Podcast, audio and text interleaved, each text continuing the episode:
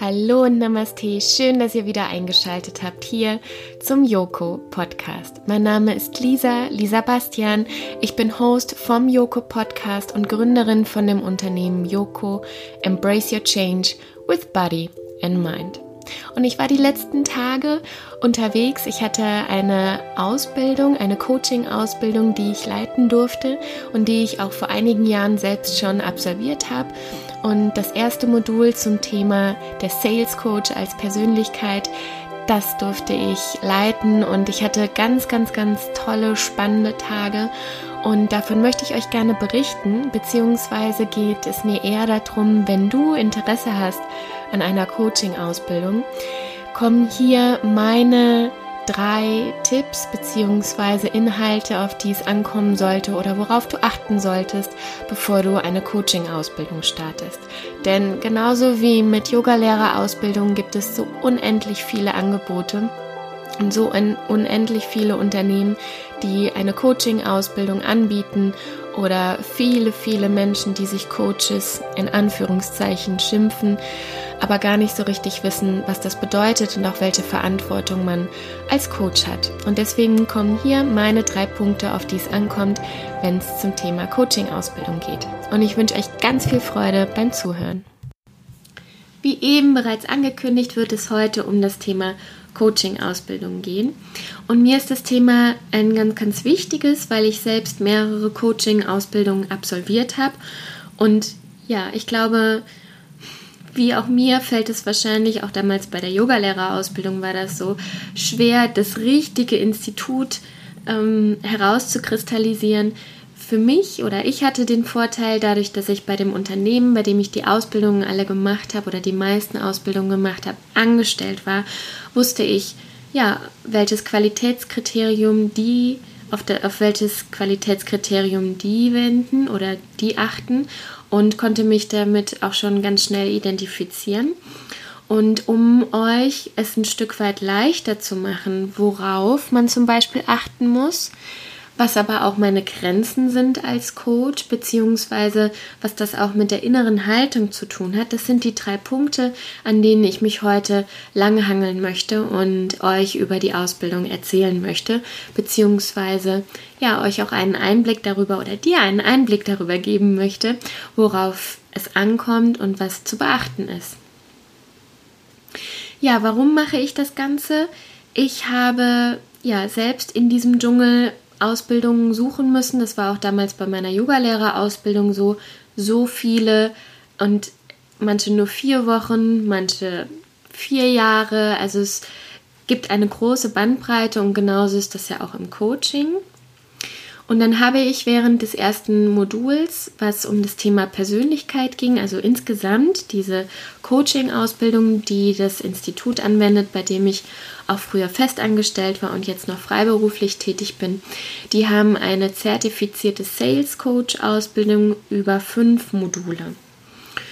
Und ich durfte das erste Modul leiten, das war das Thema Persönlichkeit und habe aber auch die Ausbildung vor einigen Jahren selbst absolvieren dürfen und die hat einfach unglaublich viel verändert. Und da es ja einfach so viele Ausbildungen mittlerweile gibt und mh, mm, naja, und es auch wichtig ist, darauf zu achten, ja, das Geld, dass das Geld auch gut investiert ist. Deswegen mache ich heute diesen Podcast für euch. Also, worauf musst du achten, wenn es um eine Coaching-Ausbildung geht? Und was ich gemerkt habe während meinen ganzen Ausbildungen und auch was ich hier merke bei der Ausbildung, die auch schon jetzt zum elften Mal stattgefunden hat, ganz, ganz viel Praxis. Eine Coaching-Ausbildung, genauso auch eine Yogalehrerausbildung oder ja, viele andere Ausbildungen stehen und fallen einfach mit der Praxis. Also natürlich kann ich viel Inhalte vermitteln. Es ist auch extrem wichtig, einen theoretischen Input zu vermitteln. Aber wir kennen es alle auch aus der Schule. Wir lernen natürlich auch ganz viel nicht nur übers, äh, über das Hören, sondern auch über das Doing. Und eine Coaching-Ausbildung ist nämlich genau das. Also natürlich ist es wichtig, an der Haltung zu arbeiten und überhaupt mal herauszufinden, was ist Coaching, wo sind die Grenzen, wie definiert sich Coaching, was ist der Unterschied zu Training beispielsweise. All diese Dinge sind natürlich extrem wichtig und natürlich auch die Selbstreflexion. Also wo stehe ich bereits? Was bringe ich bereits alles mit? Wie ist gerade meine innere Haltung?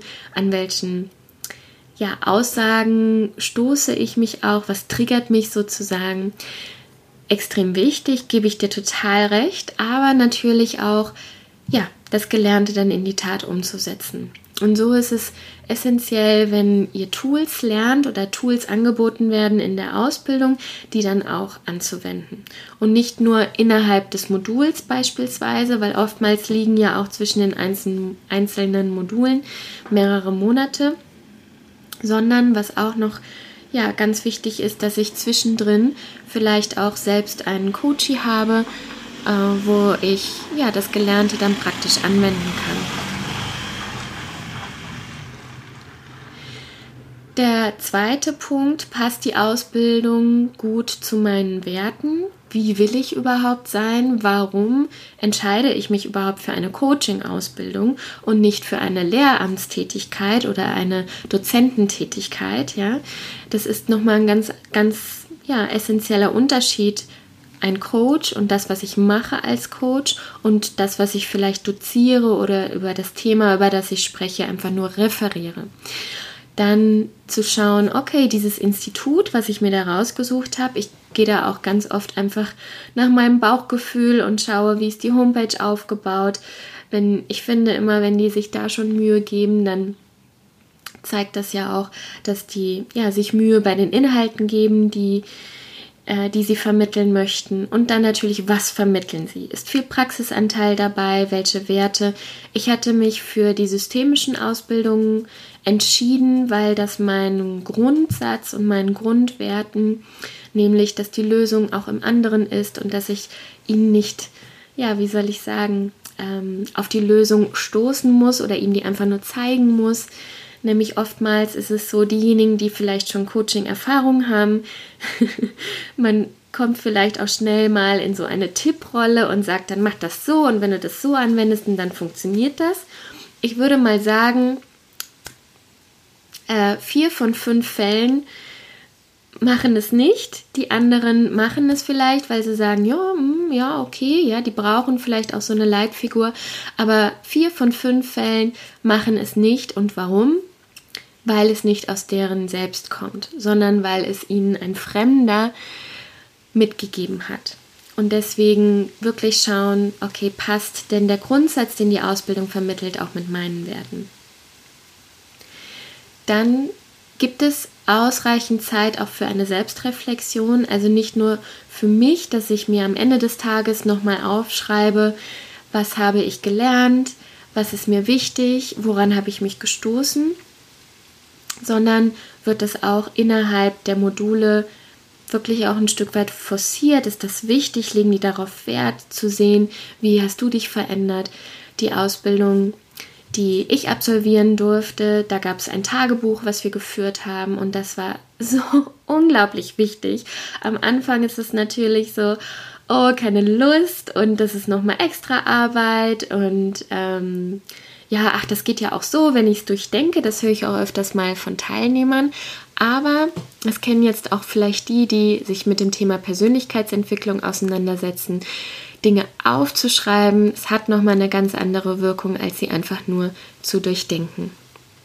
Und somit auch diese Reflexionsform mit einzubauen, war für mich pff, ja unbeschreiblich wertvoll. Außerdem der Austausch innerhalb der Gruppe. Vielleicht hat man Teilnehmer, mit denen man sich besonders gut versteht. Vielleicht werden sogenannte Peer Groups gebildet, in denen man sich austauschen kann und die Inhalte nochmal anwenden kann. Ist es vielleicht nicht vorgegeben von dem Institut, macht es vielleicht Sinn, sich mit ein paar zusammenzutun, ist auch nochmal total wertvoll, weil es nicht immer, und das kenne ich selbst als Trainer oder auch als Coach, wenn ich etwas sage, klingt es nochmal ganz anders, wie wenn es jetzt nochmal jemand mit anderen Worten formuliert. Und das kennt ihr vielleicht auch. Vielleicht habt ihr schon viele Dinge von euren Eltern gepredigt gehört und konntet es nie verstehen und wusstet nicht genau, was damit gemeint ist oder damals vom Lehrer. Und dann hat es ein paar Jahre später jemand in anderen Worten formuliert und dann ist der Groschen gefallen. Und so ist es auch. Deshalb, ja, ein wichtiges Qualitätskriterium, sich nochmal auszutauschen und einfach Gedanken zu teilen und es zu durchhirnen sozusagen. und darf man auch trotzdem man selbst sein. Ja, was mich immer total abhält, sind auch gewisse Formulierungen beziehungsweise hm, ja, man kennt es vielleicht aus Sales-Schulungen, wer sich damit auskennt, oder Schulungen, die ihr vielleicht über euer Unternehmen, in dem ihr tätig seid, gearbeitet habt, wie auch immer. Gibt es da gewisse Trainer oder Trainings, die gesagt haben, wenn ihr die und die Formulierung wählt, dann haut ihr alle von den Socken und ihr müsst das nur so sagen und in dem Wortlaut sagen und ähm, dann kaufen die alle was, ja, dann könnt ihr denen alles verkaufen, was ihr wollt und so weiter. Und für mich ist es immer besonders wichtig, Teilnehmern Modelle mit an die Hand zu geben, die aber dann die sie sich aber dann selbst übersetzen. Also natürlich gibt es gerade im Systemischen gewisse Fragestellungen, die man lernen sollte, weil die sind natürlich auch sehr kraftvoll, die sind sehr wirkungsvoll, aber die müssen nicht auswendig gelernt werden aus dem Heft, sondern die kann ich mit meinem eigenen Wortlaut auch nochmal umformulieren. Manchmal ist es nur ein Wort, was geändert werden kann, aber wichtig ist, ja, zehn Menschen, angenommen zehn Menschen machen vielleicht ein und dieselbe Ausbildung, aber ich bin immer noch ich. Und die Menschen werden im Anschluss zu mir kommen, weil ich diese Inhalte dementsprechend vermittle, weil ich nochmal eine ganz andere Zielgruppe habe oder eine ganz andere Ansprache habe als jetzt mein Mitteilnehmer, der genau die gleiche Ausbildung gemacht hat, aber einen ganz anderen Wortlaut hat, ganz andere ähm, ja einen ganz anderen Stellenwert legt als ich jetzt beispielsweise. Und deswegen ist Individualität, egal ob ihr Yogalehrer seid, egal ob ihr Coaches seid oder welchen Job ihr macht, die Menschen kommen zu euch und arbeiten mit euch, weil ihr ihr seid, weil ihr unique seid. Und das darf man nicht vergessen, weil das ist dann letztendlich auch wirklich das Qualitätskriterium. Was sind meine Grenzen? Als Sales Coach, als Coach, als Yogalehrer beispielsweise. Mm, es ist auch nochmal ganz, ganz essentiell, gerade wenn es um das Thema Coaching geht. Das war jetzt eine Sales Coach Ausbildung, das heißt, es hat was mit Vertrieb zu tun. Ähm, die Coaches, die da ausgebildet werden, gehen in ihre Unternehmen oder wenn sie freie Trainer sind, gehen sie in fremde Unternehmen rein und begleiten Menschen, Mitarbeiter, Führungskräfte dort auf ihrem Weg sozusagen. Und da ist es auch nochmal wichtig zu schauen, wo liegen denn meine Grenzen als Coach, weil mal Hand aufs Herz, viele machen diesen Job vielleicht auch, weil sie ein Stück weit die Welt retten möchten und weil sie gerne helfen möchten. Das formulieren wir nicht so, weil wir irgendwann mal gel gelernt haben, oh mein Gott, ja, das klingt total abgedroschen, das sagt irgendwie jeder. Aber sind wir mal ehrlich, wir machen den Job auch, weil uns was am Gegenüber liegt und weil wir sie auch in einer gewissen Weise unterstützen möchten. Ja, also das ist zum Beispiel der Grund, warum ich das mache. Und ich habe gemerkt, deswegen habe ich mich auch für eine Beratungstätigkeit entschieden und nicht vielleicht für ähm, ähm, Physiotherapie oder Arzt, weil ich genau weiß, wenn ich ja, da fällt mir einfach das Grenzen setzen auch noch mal ein Stück weit schwerer an der Stelle. Und deswegen gefällt mir die Coaching-Tätigkeit da sehr gut, weil ich da nah am Gegenüber sein kann, aber trotzdem nicht zu nah, indem ich Hand anlegen muss, indem ich operieren muss beispielsweise. Ja, das war der Unterschied oder das war der Grund. Bin ich Coach, ist es nochmal wichtig zu sehen, was für ein Coach bin ich. Bin ich im Gesundheitsbereich? Bin ich im Vertriebsbereich? Und wo sind da meine Grenzen? Und das meine ich damit, da auch nochmal zu gucken, ist es im Vertriebsbereich? Und es ist ein gesundheitlicher Aspekt, weswegen ein Coachie zu mir kommt beispielsweise. Oder es stellt sich während des Coaching-Gespräches heraus, da liegt auch noch eine mh, mm, traumatische Kindheitserinnerung vor oder ein Alkoholproblem oder Burnout. dieser Mensch ist vielleicht kurz vorm Burnout, ja, und ich kenne mich mit dem Thema Burnout überhaupt nicht aus, dann ist es ganz, ganz wichtig, auch da nochmal zu sagen, schau, das ist mein Auftrag.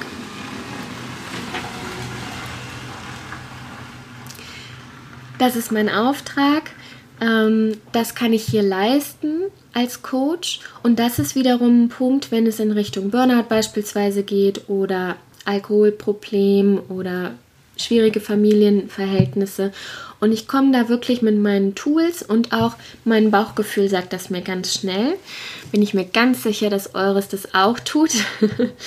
ähm, komme ich da an meine Grenzen, muss ich klar sagen, das kann ich nicht leisten.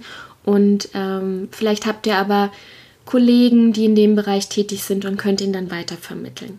Aber das ist wichtig, auch im allerersten Gespräch, wenn das schon rauskommt, nochmal klarzustellen, zu sagen, hier innerhalb dieses Coachings, was wir hier machen, was wir hier anbieten, bin ich für die und die Bereiche zuständig, aber für die und die Bereiche bin ich nicht zuständig und das kann ich nicht leisten.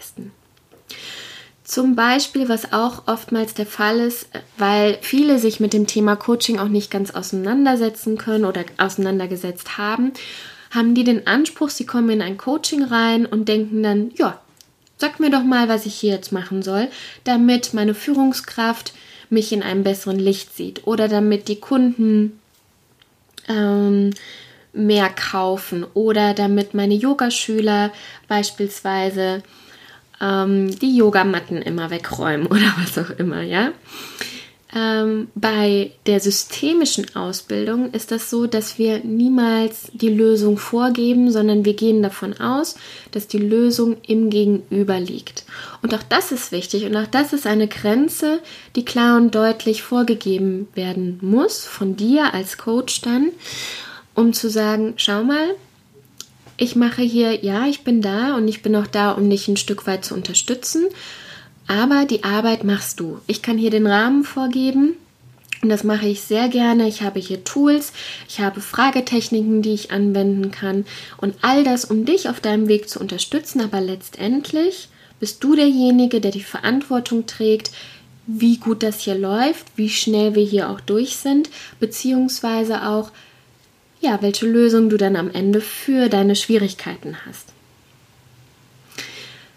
Dann auch nochmal das Thema Grenze zu Therapie beispielsweise. Ja, wie auch eben schon kurz angekündigt, ist das einfach ein Thema, ein Fall, dem wir uns nicht gewachsen fühlen, beziehungsweise kommen wir auch mit gewissen Fragetechniken schnell sehr tief. Aber ein Coach, ein systemischer Coach arbeitet lösungsorientiert.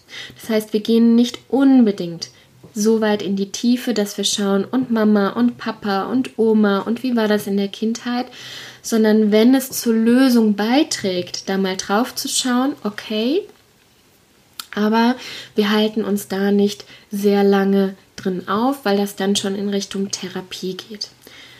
Gerade wenn es um das Thema Vertriebscoaching geht oder auch Gesundheitscoaching geht, dass wir wirklich schauen, ähm, dass es keine Therapie ist, sondern dass wir nach Lösungen schauen, beziehungsweise dem Coachie dabei unterstützen, seine Lösung zu finden.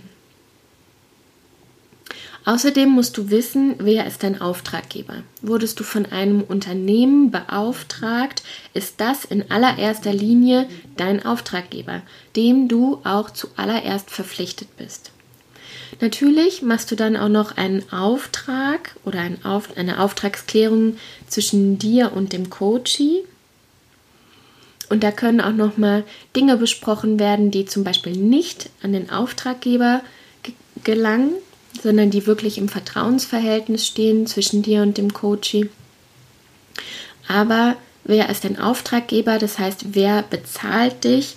Da musst du auch ganz klar für dich sein, dass du sagst, okay, nach einer soliden Auftragsklärung mit dem Auftraggeber und mit dem Coachie kann ich das hier vereinbaren? Ist das überhaupt das Thema, an dem, weswegen ich hier bin? Ja, dann kannst du auch gut nochmal, kann der Auftrag auch nochmal klarer festgezurrt werden, aber wer ist dein Auftraggeber? Das für dich nochmal ganz klar wissen.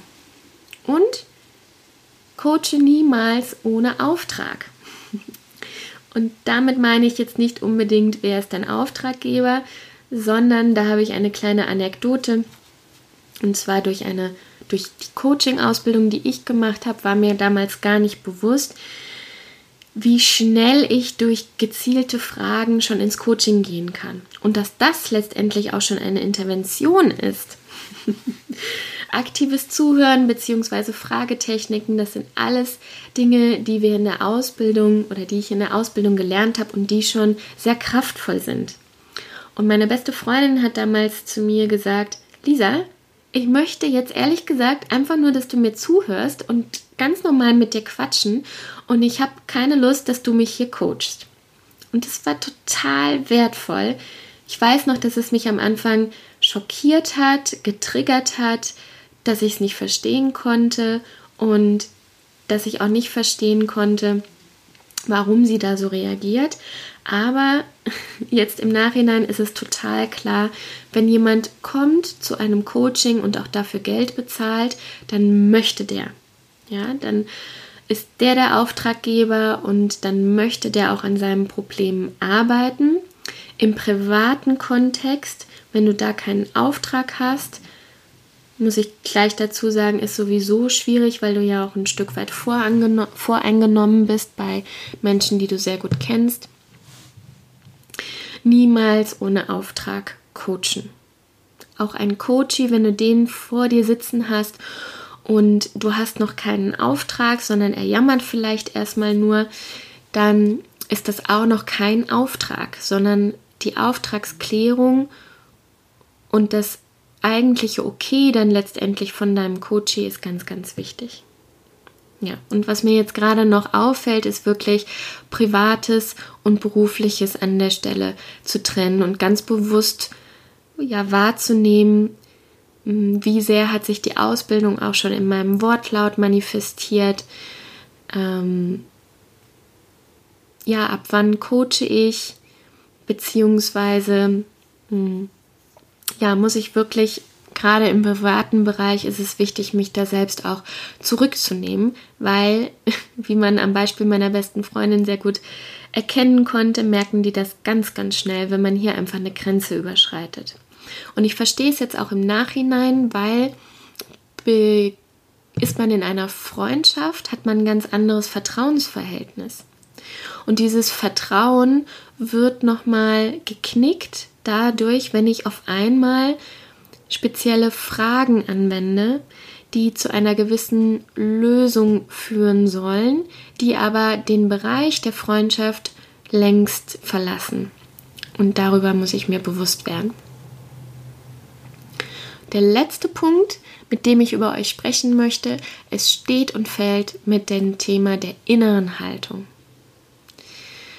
Im Systemischen habe ich eben schon gesagt, gehen wir davon aus, die Lösung liegt im Gegenüber und nicht in mir. Man nimmt auch ganz gerne dieses Bild des Mobiles, ja, da hat man ja viele verschiedene Äste und an diesen Ästen hat man nochmal so Unteräste sozusagen mit ähm, ja, einzelnen Punkten und dieses Bild des Mobiles nimmt man sehr gerne im Systemischen, weil es den Mensch in seinen verschiedenen Systemen zeigt. Ja, also das heißt, ein Yogaschüler, der zu euch kommt, ist nicht nur euer Yogaschüler, der oder die ist vielleicht auch Vater oder Mutter, ähm, Bruder oder Schwester, Unternehmer, selbstständig, Angestellter, pflegt vielleicht gerade einen Familienangehörigen und und und. Ja, also äh, Abenteurer, Reisender, Hunde, Papa, Mama, was auch immer. Und wir gehen davon aus, hat ein Mensch in einem Bereich eine Schwierigkeit, also das heißt, man zieht an einem Bereich, angenommen es ist der Bereich Job, ja, da kriselt es gerade und man zieht an diesem Mobili-Strang und lässt es los, dann bewegt sich das ganze Mobili. Was also bedeutet, wenn ich Schwierigkeiten auf der Arbeit habe, trage ich es, weil ich mich nun mal nicht komplett, das ist ja kein, kein Kleidungsstück, was ich vielleicht dann in den Schrank hänge, sondern es gehört zu mir, der Job gehört zu mir, deswegen kann es auch Auswirkungen haben auf den privaten Bereich. Und ich mache mal ein Beispiel, bin ich im Job beispielsweise sehr, sehr angespannt und mh, auch mit mir kritisch und selbst unzufrieden oder vielleicht unsicher, kann sich das dann natürlich auch auf den privaten Bereich, auf die Beziehung, auf den Umgang mit den Kindern und so weiter übertragen. Außerdem gibt es die Aussage, Rapport bedeutet, den Menschen in seiner Welt zu begegnen.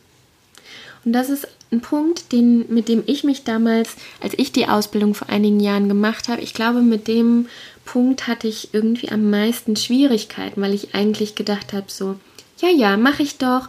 Und ich höre ja auch zu und ähm, gebe ja auch nur ein paar Tipps und möchte ja auch eigentlich nur helfen. Also ich meine es ja auch eigentlich nur gut. Rapport bedeutet, den Menschen in seiner Welt zu begegnen. Das bedeutet auch, den Menschen in seinem Tempo zu begleiten.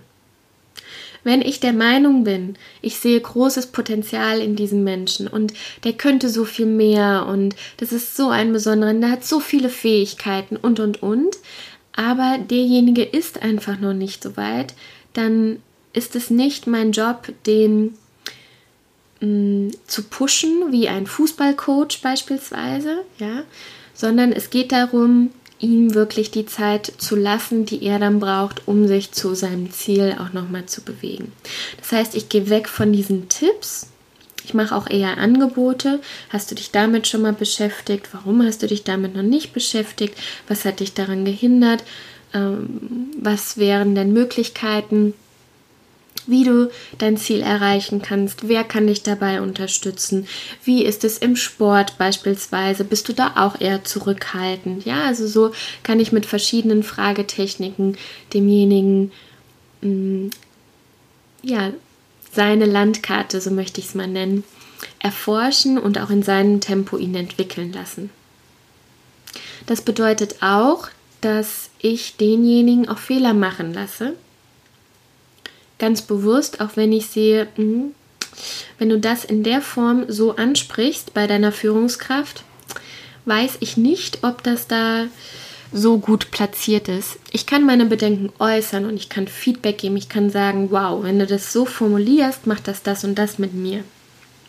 Aber wenn der Coachie am Ende sagt, nein, ich mache das, ich probiere das aus, ich weiß ja besser, wie ich mit meiner Führungskraft oder Partner oder mit meinen Yogaschülern beispielsweise reden soll, dann ist das deren Entscheidung.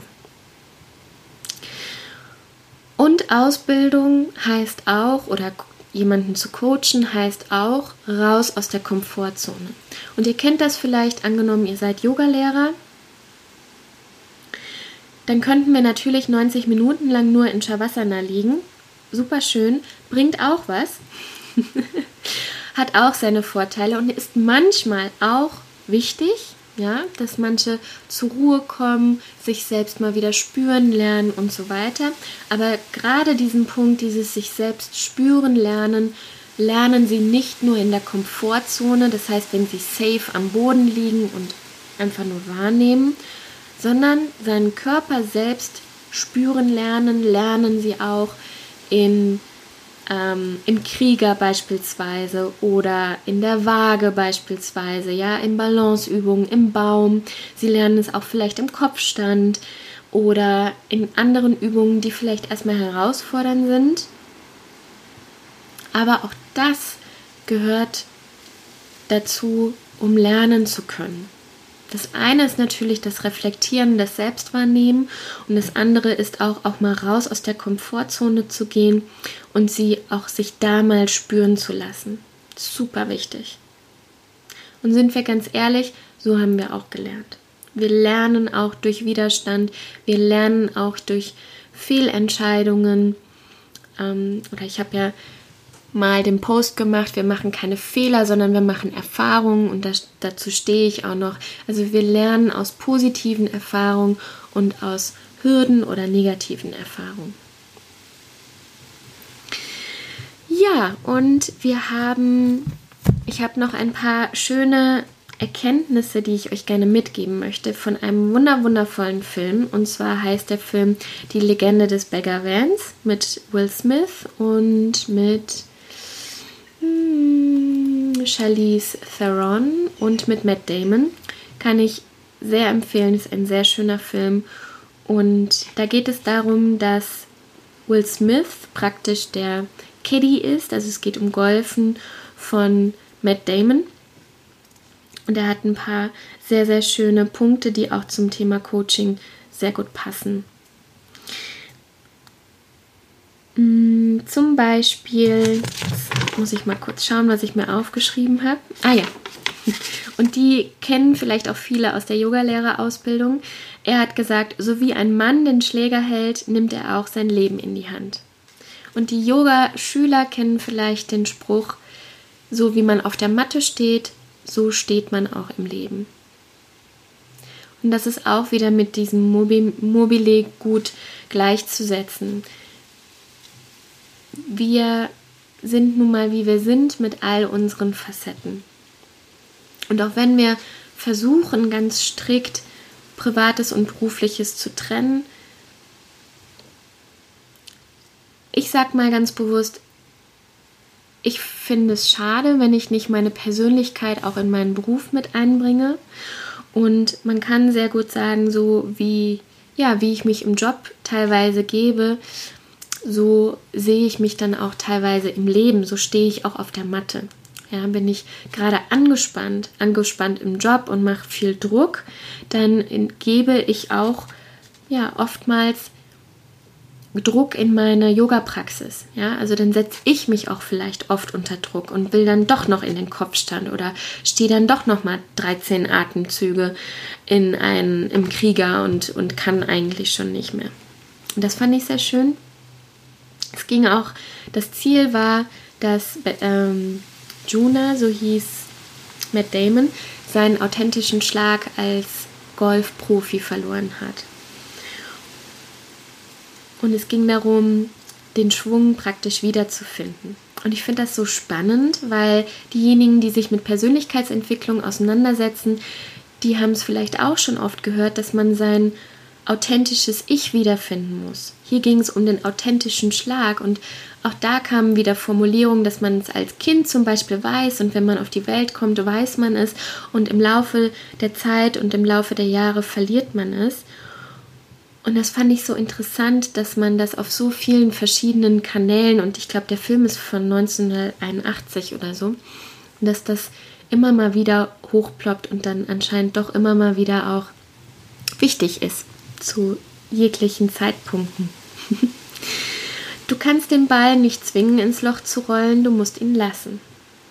Fand ich auch nochmal ein ganz, ganz toller Spruch, dass man auch als Coach praktisch den Weg ebnet aber man muss den Coach lassen in seinem Tempo.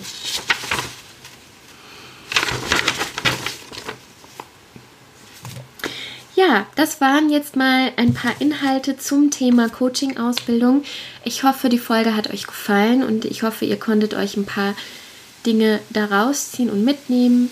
Schreibt mir gerne, wie euch die Folge gefallen hat. Schreibt es mir gerne bei Instagram at joko-lisabastian. Schickt mir Nachrichten, schickt mir eine Mail, wenn ihr das möchtet. Besucht mich auf meiner Homepage www.lisabastian.com und ich freue mich total, mit euch in den Austausch zu gehen. Ich wünsche euch alles Liebe, macht's gut. Tschüss, eure Lisa. Ich hoffe sehr, dass dir diese Folge gefallen hat.